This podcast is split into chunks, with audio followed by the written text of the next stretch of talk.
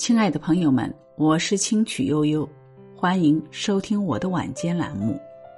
今天想和大家分享的是：不懂拒绝，就会活得太累。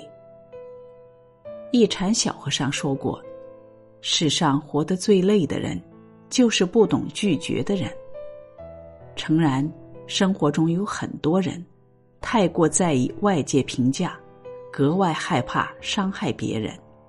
始终学不会拒绝。实际上，不懂拒绝，既委屈了自己，也讨好不了对方，反而会让自己活得越来越累。日剧《无法成为野兽的我们》中，白领深海经就是这样的人。他只是一名营业助理，却从不拒绝老板不合理的工作安排，身兼多个职位，忙得不可开交。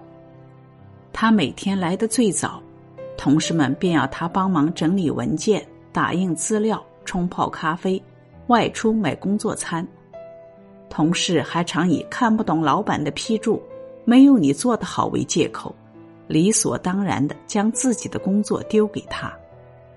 新来的员工把事情搞砸了，也会把责任甩到他身上，他只能想尽办法来善后。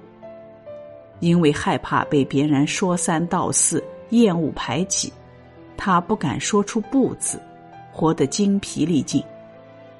太宰治说：“我的不幸在于我缺乏拒绝的能力，我害怕一旦拒绝别人，便会在彼此心里留下永远无法愈合的裂痕。”其实，好的关系不会因为你的合理拒绝而破碎。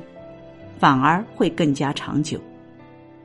作家刘同讲过一个自己的故事：一个朋友买车时发现钱不够，跑来找他借钱。以前无论是有人找他借钱还是借东西，他都会一口答应下来。但是每次借出去以后，对方要么迟迟不还，要么理直气壮的说自己没借过。因此。他不想再和熟人产生金钱关系，便当场拒绝了这位朋友。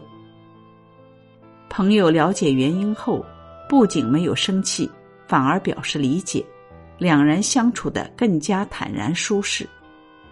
没有底线，有求必应，得到的只有变本加厉的索取。